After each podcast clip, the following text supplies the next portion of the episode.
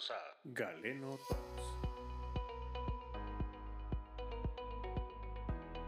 Buenos días, buenas tardes, buenas noches. Sean todos bienvenidos a una nueva edición de Galeno Talks. Mi nombre es Minor y quiero contarles que hoy nos acompaña como coanfitriona la doctora Kelly López, quien es geriatra, y que también nos acompañará pronto en otra edición como invitada. Doctora López, bienvenida. Hola, hola, doctora Álvarez y todos aquellos y aquellas lindas personas que nos escuchan hoy. Bienvenidos nuevamente.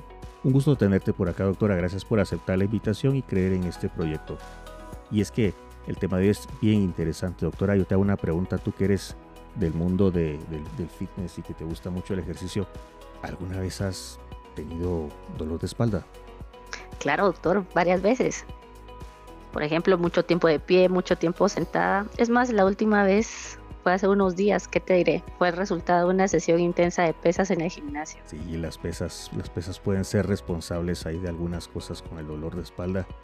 Y es que el dolor de espalda pues puede llegar a ser incapacitante, eh, nos puede cambiar mucho la vida, nos puede quitar la sonrisa.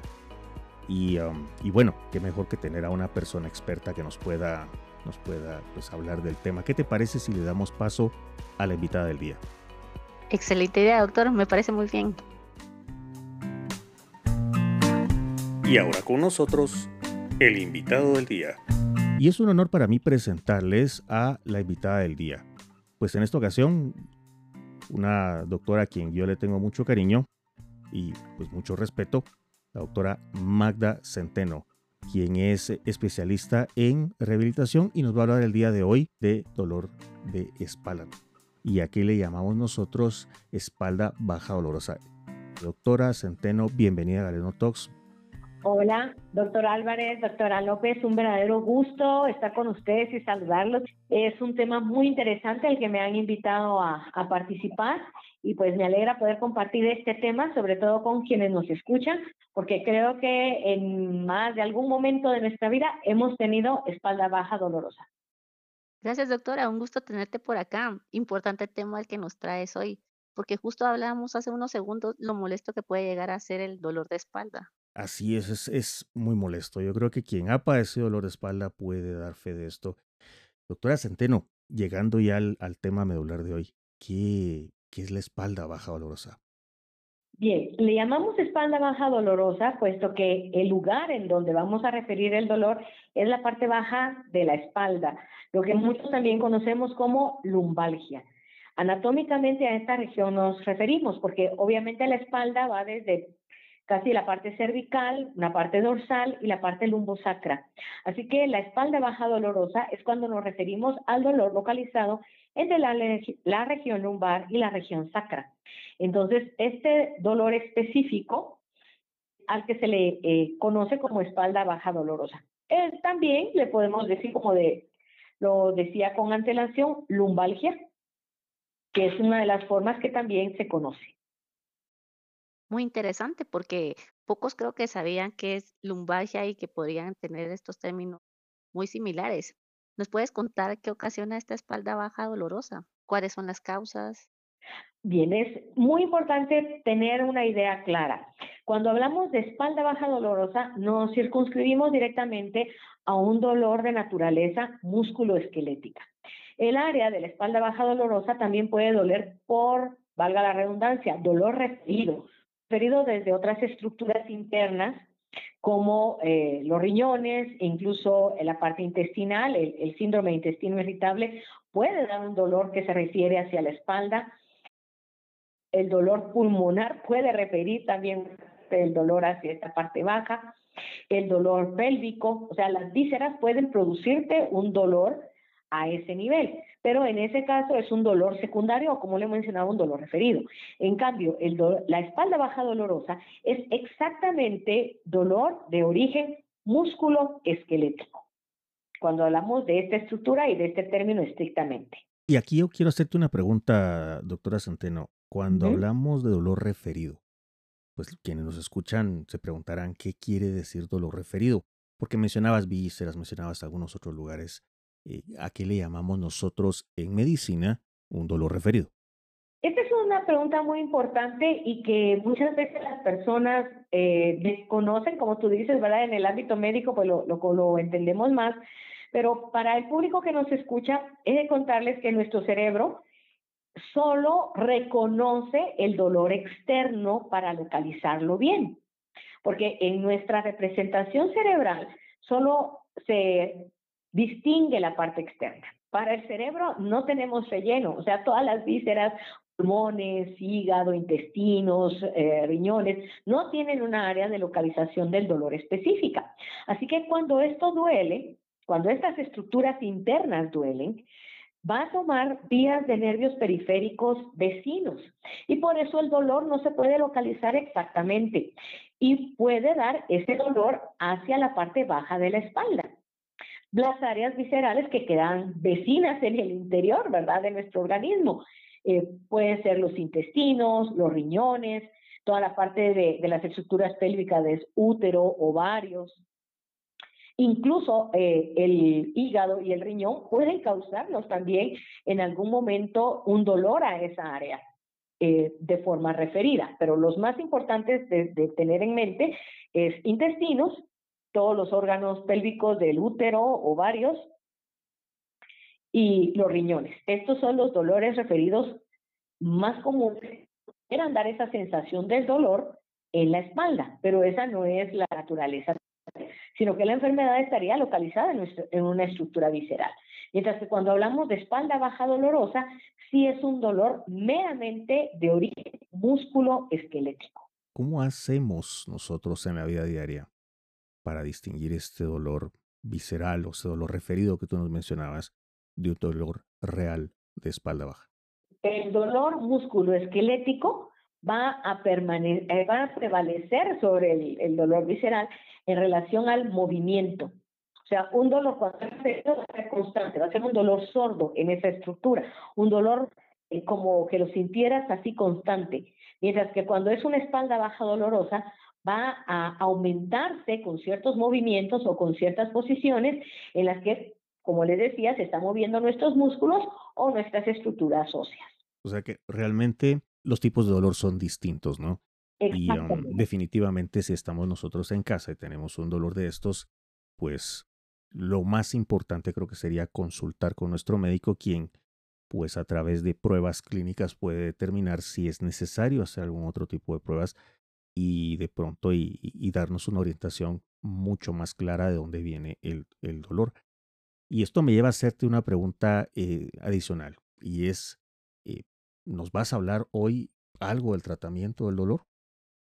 Sí, del tratamiento del dolor de la espalda baja dolorosa y precisamente cuando hablamos de espalda baja dolorosa y también los diagnósticos diferenciales que uno pudiera tener pensando en dolor visceral, como tú decías, lo más importante es consultar al médico. Cuando hay un dolor, para el público que nos escucha, no es solo tomar analgésicos y ver qué pasa. Antes de tomar un analgésico hay que ver de dónde viene el dolor. Tenemos que recordar algo muy importante eh, a partir del día de hoy. El dolor es una voz auxilio de nuestro cuerpo. Nos está indicando que algo está mal. Entonces, antes de tomar el medicamento, hay que averiguar qué tipo de dolor es y de dónde viene, para entonces sí ya dar el tratamiento adecuado. Porque muchas veces sucede que vas a estar dando, eh, como diríamos muy bien en Guatemala, palos de ciego, porque empiezas a tomar algo y te lo quita por un momento, pero vuelve el dolor, eh, no sabes en realidad de dónde está viniendo el dolor y entonces lo más, primero hacer el diagnóstico y de ahí iniciar con el tratamiento, que no solo es quitar el dolor, sino que va a ser eh, solucionar el problema que está causando el dolor. Doctora López, tú que um, estás en el mundo de, del fitness y, um, del ejercicio, y nos contabas que tuviste una, un episodio de dolor de espalda hace unos días y me imagino que tú ves muy seguido este tipo de lesiones y de problemas en el gimnasio. Claro. Claro, me parece muy importante lo que acaba de mencionar la doctora. Justo ahorita estaba pensando en lo interesante de saber por sí la naturaleza del dolor, ¿verdad? Porque así como lo está hablando de dolor de dolor referido, el dolor propiamente musculoesquelético es lo que se ve, te puedo decir, casi que a diario en el en estos gimnasios, porque a veces alguna mala técnica o que ya nos creemos podemos subir más peso cuando no estamos peso para hacerlo. Entonces, se dan estos casos, ¿verdad? Y muy interesante lo que nos está diciendo la doctora. La naturaleza del dolor hay que tomarla en cuenta. Totalmente de acuerdo. No se trata únicamente de tomar un analgésico y pues porque el dolor alivió ya, ya ignorar que la situación hace unos minutos o hace unas horas estaba peor. Y aprovecho para preguntarle a la doctora Centeno, ya que la tenemos acá con nosotros. Doctora, ¿estas lesiones qué tan frecuentes son en los gimnasios? Mira, yo siempre he dicho que el tema del gimnasio es uno de los sitios en que más lesiones hay, que luego más pacientes nos refieren, eh, no porque el gimnasio nos refiera, sino que la persona al tener el dolor llega y la historia clásica es estaba haciendo pesas o estaba haciendo un ejercicio, por ejemplo, en bicicleta, el CrossFit. Eh, todo esto nos, eh, aporta un gran número de pacientes. Hay un mito que eh, para el público que nos escucha, que para mí es súper importante que también quede claro, el, el ejercicio no debe producir dolor. Si estás haciendo un ejercicio y en un movimiento hay dolor, tienes que dejar de hacerlo, porque ese es el aviso de nuestro cuerpo para decir, el tendón se va a romper, el músculo se va a desinsertar del lugar donde está insertado en el hueso, o estás forzándolo de tal forma que va a terminar en un espacio. Entonces, lo primero es que en un gimnasio se tiene que hacer el ejercicio como que si fuese cualquier medicamento, porque tienes que tener una frecuencia, una dosis y adaptado a, a, tu peso y talla. O sea, no todas las máquinas las logran poner al peso y talla de las personas y eso empieza a producir lesiones. Una bicicleta demasiado alta para una persona bajita va a lesionarla o muy bajita para una persona muy alta va a lesionarla. Cargar más del peso que nuestro cuerpo tiene que soportar o puede soportar, aunque te digan que puedes hacerlo, claro, lo puedes hacer, pero hay una diferencia entre lo puedes hacer y lo debes hacer, porque cuando haces lo que no debes, tu músculo lo va a resentir. Y en, una situación más grave, tu hueso lo puede resentir. O estructuras como los discos intervertebrales, que son los más afectados a nivel lumbosacro, que terminan dañando el disco, dañando nervio, y esto nos va a dar una espalda baja dolorosa de más difícil tratamiento.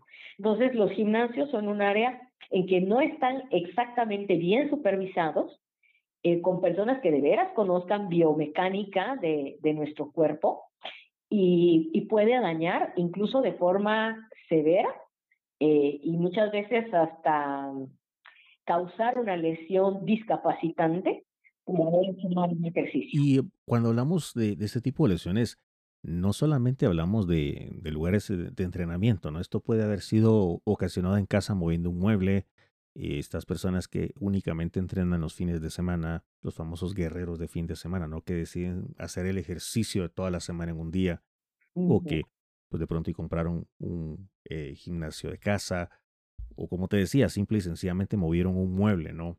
Estas señoras que, que, que mueven eh, los vales con ropa. ¿Quieren cambiar la sí, no, todo lo que hay que hacer en casa, ¿no? Mover muebles, limpiar, eh, levantar un balde con ropa, cargar algún sobrinito, ¿verdad? Qué historia del, del, uh, pues del abuelito que estaba sentado y se paró a, a abrazar al, al, nene que venía corriendo y el nene se tira y le, le toca sostenerlo súbitamente y, y luego pues queda el dolor de espalda, ¿verdad? Fíjate que esas son las lesiones típicas del músculo. Cuando tú haces un movimiento en el que calculaste una fuerza más uh, alta y termina siendo menos fuerte la fuerza, parece irónico, pero esto daña el músculo. O cuando crees que es poco el peso y el peso era mucho, esto también daña el músculo. Dos situaciones que terminan eh, lesionando un músculo y dando el mismo resultado, un espasmo. En uno porque no se calculó bien el peso y en el otro porque calculaste más peso y no fue el peso que se recibió. Entonces, como tú dices, el mover muebles, cargar un niño, cargar las eh, compras del supermercado puede causar un dolor de espalda súbito por un espasmo. Y algo que parece muy sencillo como barrer o trapear, que diría uno no son trabajos extenuantes, pero un trapeador muy cortito o una escoba muy cortita para una persona alta o viceversa, un palo muy de escoba muy grande para una persona bajita terminan también dándonos problemas de espalda. Mira qué interesante. ¿Te imaginaste tú una lesión de este tipo eh, por este tipo de actividades, eh, doctora López? ¿Cómo lo ves? Claro, incluso cuando estaba hablando la doctora, yo recuerdo que más de alguna vez, al, primero cuando uno no está acostumbrado y también le toca que hacer desde la casa, entonces no tiene la postura exacta, ¿verdad? Entonces, sí, que me ha costado a realizar sobre todo el trapear cuando nosotros nos ponemos a hacer los quehaceres del hogar. Claro, si estamos acostumbrados y no tenemos alguna postura idónea o si padecemos de alguna otra enfermedad, como es mi caso, yo les cuento, tengo escoliosis, tengo escoliosis, entonces sí tengo que estar bien pendiente de mi postura, ¿verdad? Entonces, como decía la doctora Centeno, algunas cosas tan de la vida cotidiana nos pueden producir esta clase de dolor. Nos, nos mencionabas escoliosis y, a ver, nos pueden ampliar para quienes nos escuchan allá en casa, ¿qué es escoliosis?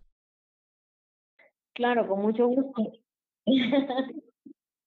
Mira, la, la escoliosis, nuestra columna, nuestra columna tiene eh, curvaturas. Tiene una curvatura a nivel cervical, luego hay una pequeña eh, sifosis a nivel dorsal y tiene una curvatura a nivel lumbar. Eh, estas curvas son normales y la columna tiene que estar alineada. ¿Qué es una escoliosis? Es una desalineación de la columna. Si, si algún creo que todos en, en, algún momento, sobre todo ahorita que pasó Halloween, hemos visto esqueletos, ¿verdad? Eh, aunque sea de plástico. Entonces uno mira las vértebras y en la parte de atrás de las, de la, de las vértebras hay un piquito, una como puntita de, hueso, a lo que le llamamos apófisis. Estas apófisis son los que nos dan la alineación de la columna. Por muchas causas, eso sería tema también de otra, de otra conversación, hablar de, de escoliosis como tal, puede haber una desalineación de, de, la columna.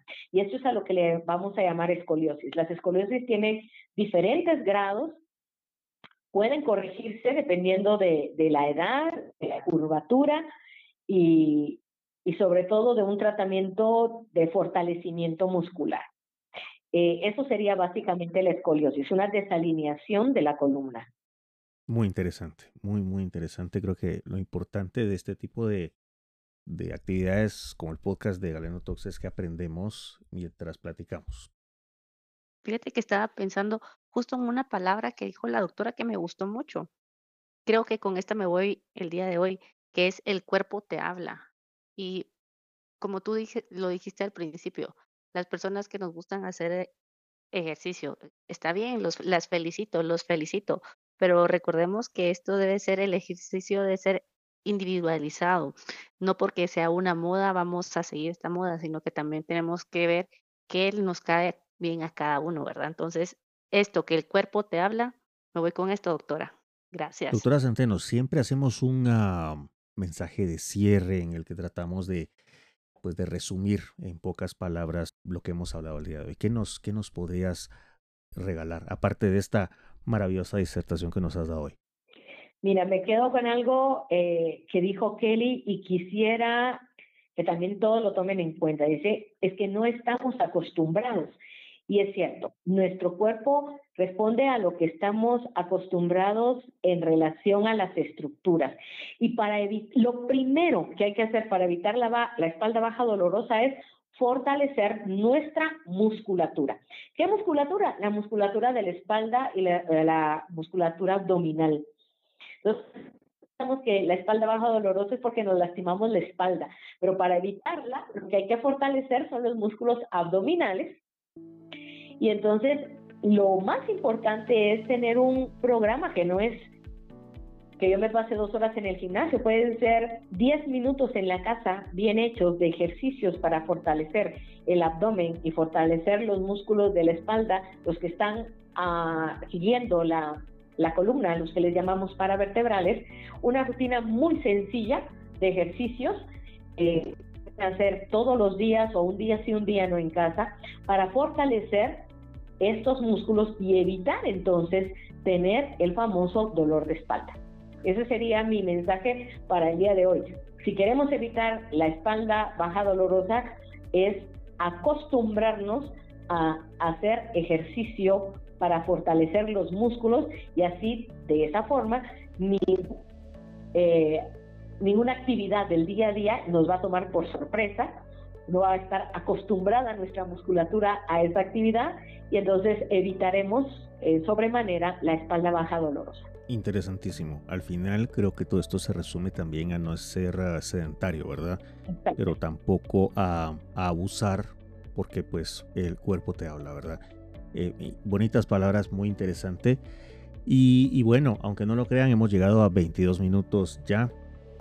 Es aquí el tiempo vuela. Y pues quiero agradecerles tanto a ti, doctora López, como a ti, doctora Centeno, por habernos acompañado hoy acá en una edición más de Galeno Talks un podcast en el que hablamos temas médicos con palabras sencillas. Quiero pues desearles eh, un feliz resto del día, que estén muy bien. Muchísimas gracias a ambas por eh, habernos acompañado. Gracias por la invitación. Gracias a ti, gracias a ustedes que nos escuchan. no, muchas gracias a ustedes. De verdad que siempre es un gusto platicar con gente que definitivamente sabe más que uno y que le enseña. Un abrazo y que esté muy bien. Y a usted que está en casa, cuídese porque la pandemia no ha terminado. Hasta luego. Esto fue Galeno Talks.